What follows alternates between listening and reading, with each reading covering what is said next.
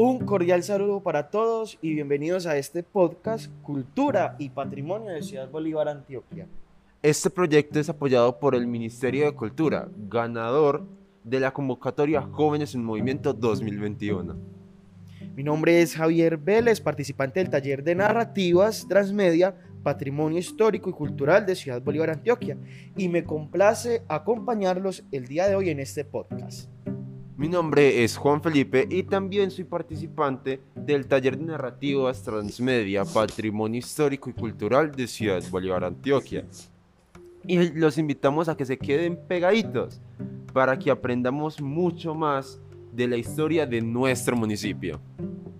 En el día de hoy, en este podcast, tendremos un invitado, nada más y nada menos que el historiador de la Casa de la Cultura, Ernesto María González Vélez, el señor José Luis Castañeda. Y el tema que vamos a tratar el día de hoy con don José Luis eh, sería primeros años de nuestro municipio, incluso antes de ser municipio, costumbres y, y el quehacer del arriero, y porque gracias a ellos hoy habitamos en este territorio. Antes de iniciar con la entrevista, los invitamos a que visiten nuestra página web, nuestro canal de YouTube, Anacrónicos, y nuestra página de Facebook, Anacrónicos. Don José Luis, bienvenido. Eh, sí, muy buenos días y bienvenidos ustedes también acá a la Casa de la Cultura. Para mí es un honor pues, ver gente interesada de este pueblo y conocer un poquitico de lo que es, ha sido la historia de este hermoso municipio.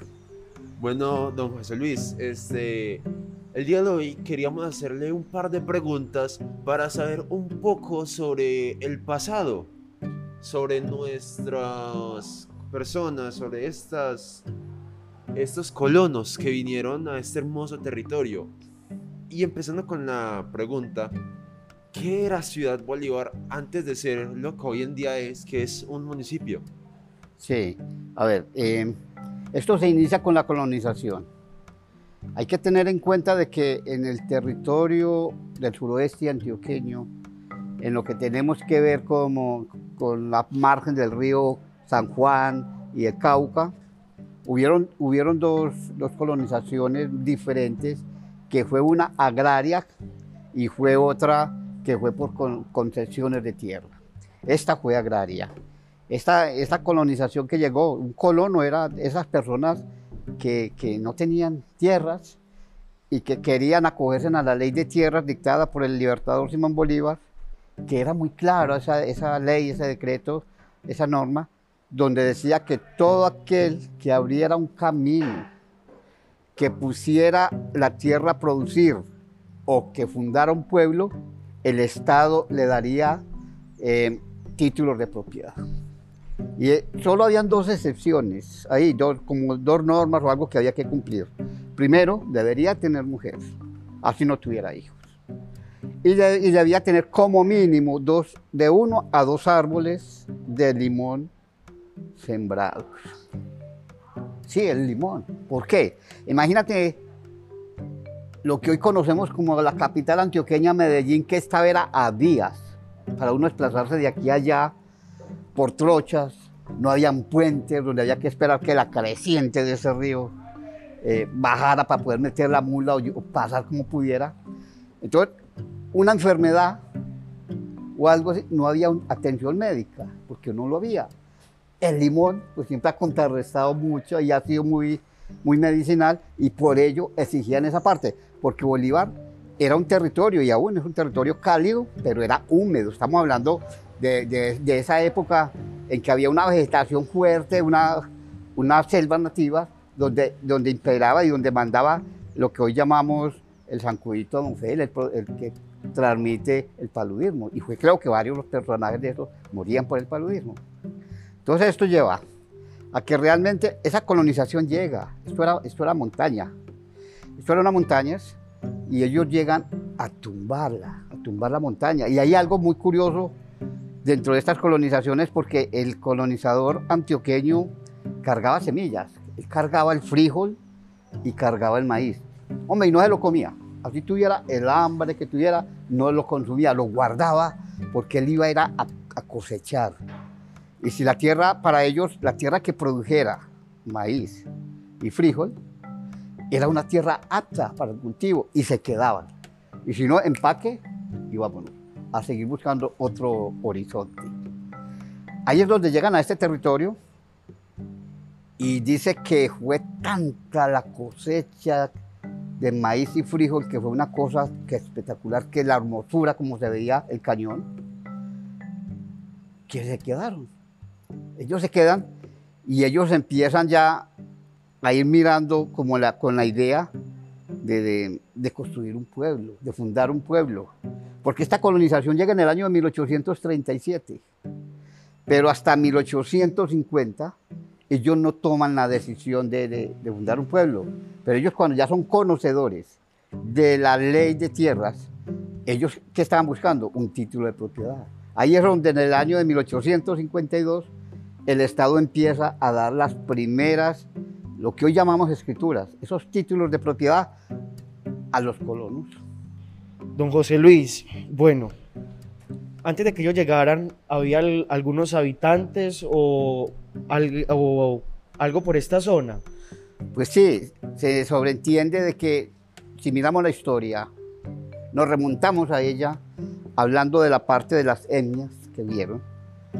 Todo lo que fue el cañón del Cauca y San Juan fue habitado por tribus indígenas. Acá en este territorio habían indígenas. El asentamiento más grande que hubo, o el asentamiento grande que hubo, fue allí en la vereda que, hoy conocemos como la Angostura. Ahí fue un asentamiento indígena que cuando llega, cuando la colonización em, empieza a expandir la frontera agrícola sin respetar, la, yo diría que la dignidad del indígena, empiezan a estrecharlo, a irlo, a irlo estrechando hasta el punto que los tiraron al, alto de los jaramillos. Ya ellos ahí ya para dónde iban a seguir si ya, ya chocaban contra, contra el cerro, contra, contra esta parte, esta lápida, y ahí es donde ellos se trasladan a donde están hoy. ¿Qué, ¿Dónde sería?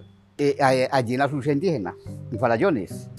Ahí están instalados desde ese entonces, donde fue un poquito de tierra lo que obtuvieron, porque se cree que a cambio de ello, ya la colonización que había en Farallones, que era la familia de, Restrepos, eh, le que si querían una porción de tierra, les tenían que indicar unas dos o tres huacas.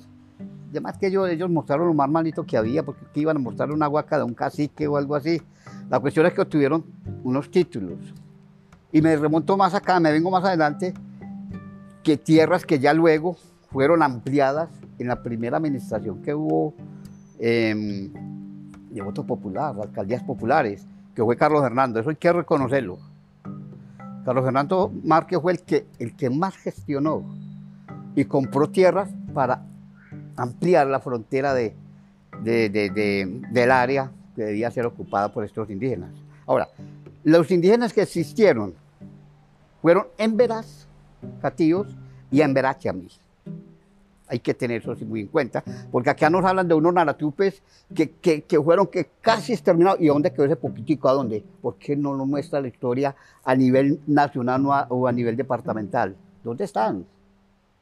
Pues no, yo no he podido encontrar nada de eso y nunca lo encontré. Lo que sí es seguro es que eran Emberas, Chamíes y Emberas cativos, descendientes del cacicargo, del cacique Barroso, que eso sí hay que tener en cuenta.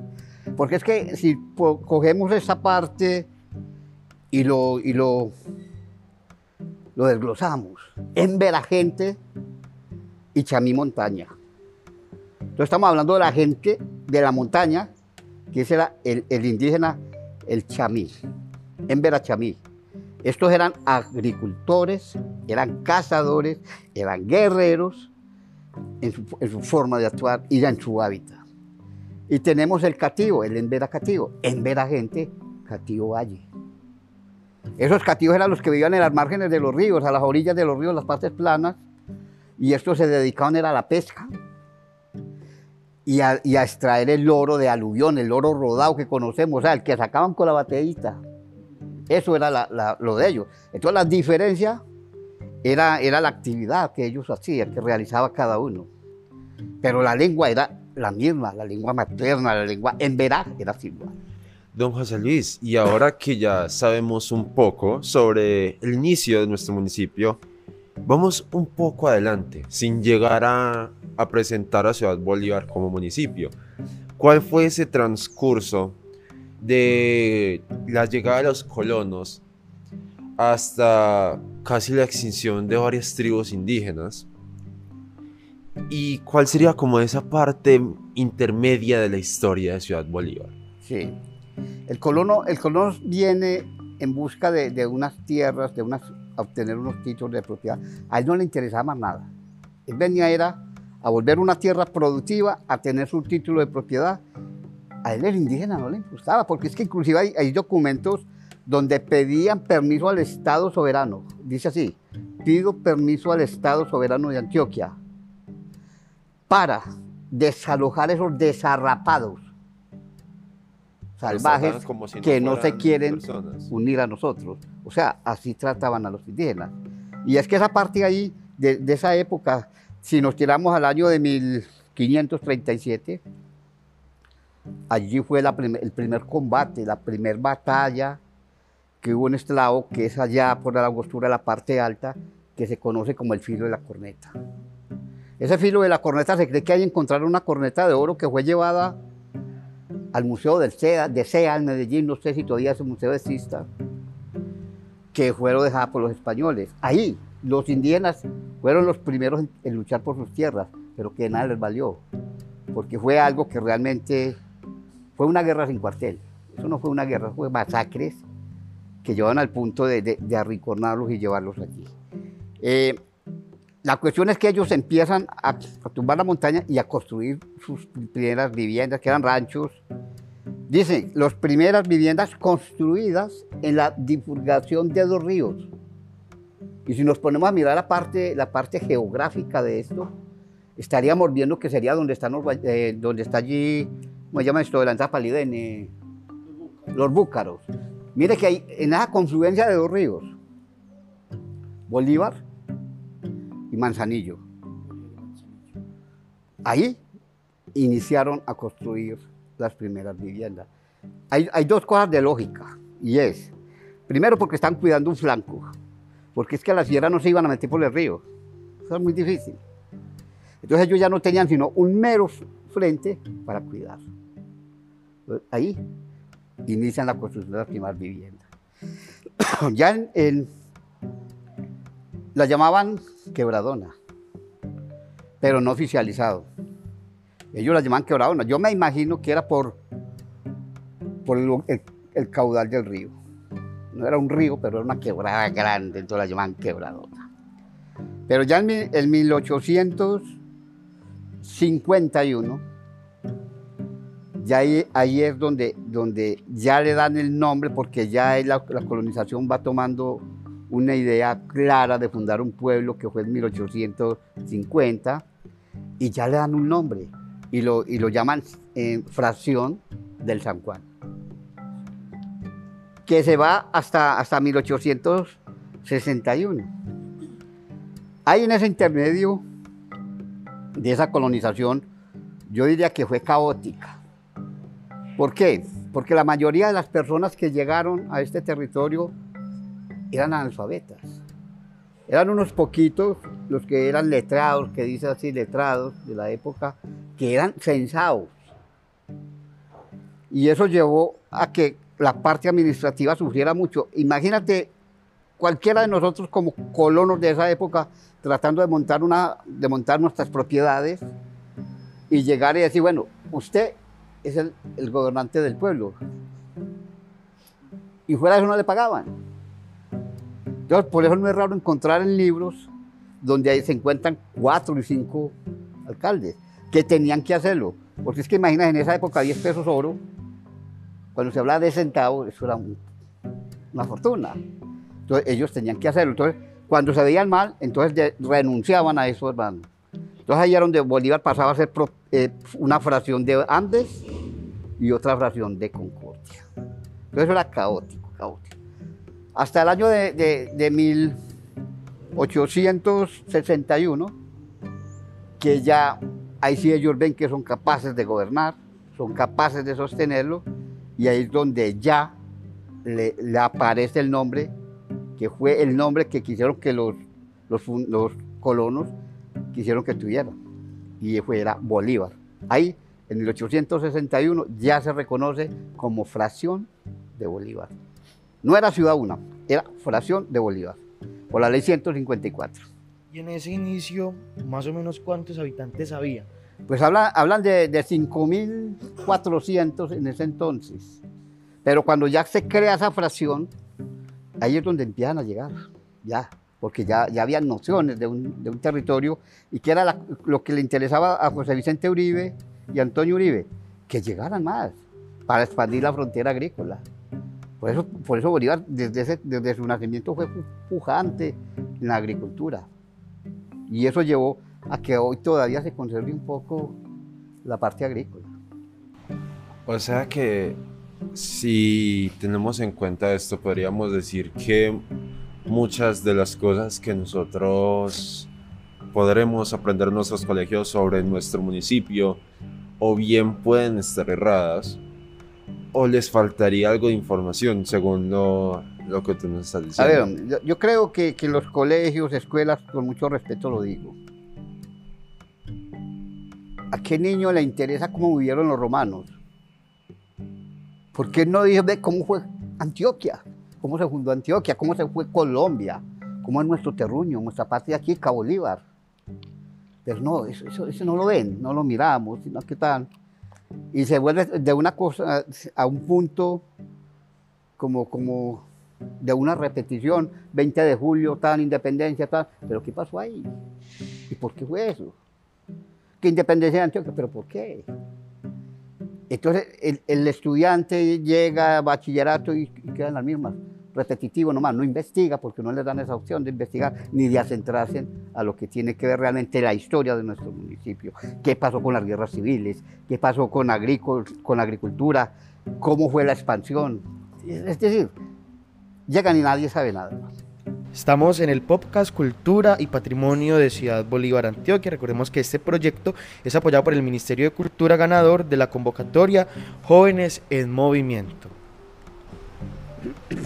Ahora sí, prosiguiendo con el podcast, don José Luis, hablemos sobre el arriero, sobre qué fue, cuál fue su papel en todo esto y cuáles fueron algunas, o cuáles son algunas de sus costumbres. Y no, y no solo eso, porque ya oímos decir cuna de arrieros. Entonces, ¿también a qué se refiere eso? Sí, bueno. A ver, hablar del arriero para mí es algo, no sé, muy sagrado para mí, de mucho respeto, porque esto, estos fueron unos titanes, unos hombres forjadores de pueblos. Fueron los que al lomo de mula trajeron el progreso de estos pueblos. Eso, es algo que tenemos que reconocerlo. Que el arriero de Ciudad Bolívar fue reconocido en toda la comarca real. Fueron los mejores arrieros, pero no es la cuna del arriero, y con mucho respeto lo digo. Porque es que toda la zona andina, por donde se expandió la colonización antioqueña, fue arrieros. Bien fuera porque arriera un caballito, un buey o una mula, pero si ese individuo sabía cargarlo, era un arriero. Entonces no es la cuna del arriero, y yo con mucho respeto lo digo. Que hubieron arrieros de calidad, de admirarlo donde hubo un dominio de las cargas, donde dominaron la carga redonda, la carga larga, donde dominaron la turega. Eso, eso, eso era algo impactante. Inclusive, municipio de Jardín, allá mi pueblo, en la historia ya allá dice, arrieros, restrepos de de- del municipio de Bolívar, trajeron las campanas al lomo de mula a nuestro municipio. Entonces uno mirar, ahora no es sino uno mirar lo que era, lo que era el puerto eh, fluvial de- del río Magdalena por, por- por Puerto que allí habían unas bodegas, hasta allí llegaban embarcaciones de Cartagena, y los arrieros de acá nuestros iban allá a traer cargas desde Puerto de Río, el mula, al lomo de mula, donde traían un piano, donde traían espejos, perfumería, mercancía europea, y que eso realmente uno mirar de que traían con una responsabilidad, porque es que hay que mirar la, la parte cultural del arriero. Y en esa parte habían unas cosas que, a uno le impacta. Para, el arriero la mula, era, era ese ser que a él le daba el alimento y por eso él la cuidaba. Porque muchos arrieros amasaron grandes fortunas a través de la arriería. El arriero trataba a la mula, la, la mula era la primera que comía en la tolda o en la fonda caminera, antes de comer el arriero. Y ese era el destino que tenía que hacer el, el- joven que, que era reconocido en ese entonces como el sangrero. Alimentar las mulas y después vamos a hacer la comida para los arrieros. Entonces, mire, mire, mire la parte cultural y la parte que, como se definía el arriero en ese entonces, de, de- de cuidar la mula. Ahora, el empeño de la palabra. Ese cliente primero se moría que, que fallara una, a, una palabra, hermano. Era honrado, era responsable, madrugador y queredor de sus, de sus. Entonces, para mí, e- esa parte cultural, esa parte ancestral, esa parte que se está acabando, porque lamentablemente cada día se debilita más y, y el pueblo se va olvidando más. Y yo digo que la tradición, la costumbre y la tradición muere cuando muere aquí, hermano. Y aquí está muriendo aquí en Bolívar, lastimosamente, porque ya uno pregunta a mí, ¿los arrieros qué eran los arrieros? Ah, no sé. O sea, básicamente nos orgullecemos de ser llamados la cuna de arrieros Sí. cuando ni siquiera sabemos quiénes fueron, exacto. ni siquiera su pero, historia. pero mira, les cuento unas cositas así por encimita de lo que eran los arrieros.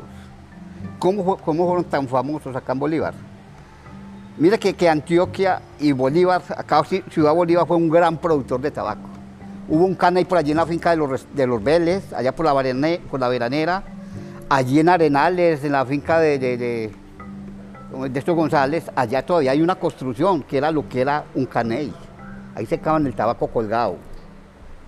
Ninguna, cualquier mula no cargaba, ca- no cargaba tabaco. Porque el tabaco cuando ya está seco produce una sustancia y un olor fuerte, penetrante, que se llama cionina. Y la mula cuando calentaba el sol o empezaba a sudar, se iba alborotando ese olorcito de la cionina y la mula se iba al piso. ¿Qué hacían los arrieros? Viendo esta parte, cogían el, caballo, el muleto de cuerda, ya se dejaba cuerda el animalito, y lo llevaban al canella y lo amarraban todos los días. Y él se familiarizaba con ese olor.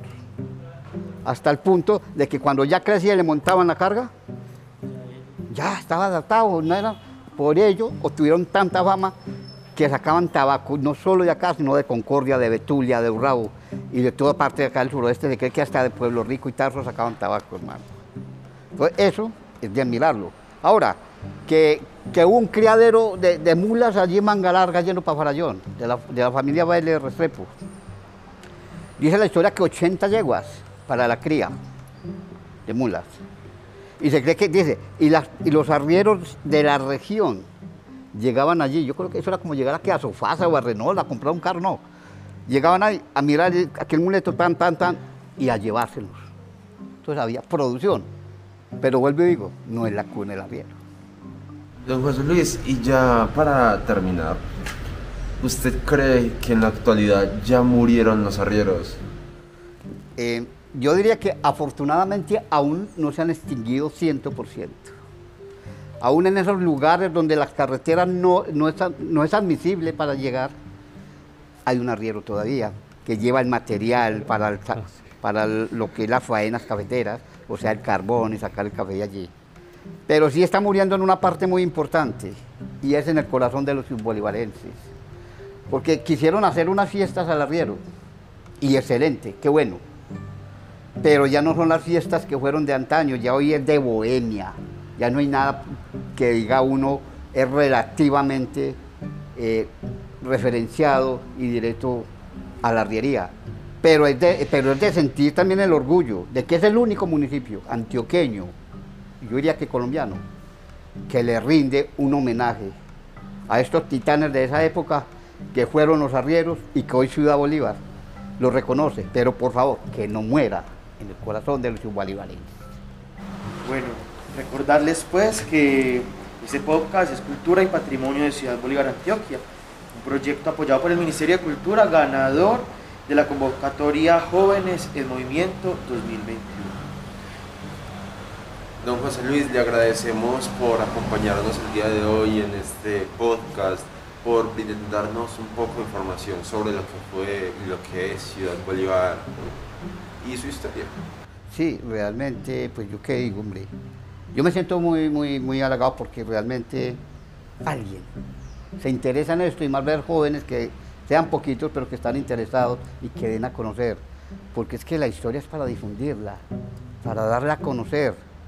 Porque es que un pueblo que desconoce su historia es un pueblo perdido en el tiempo y en el espacio.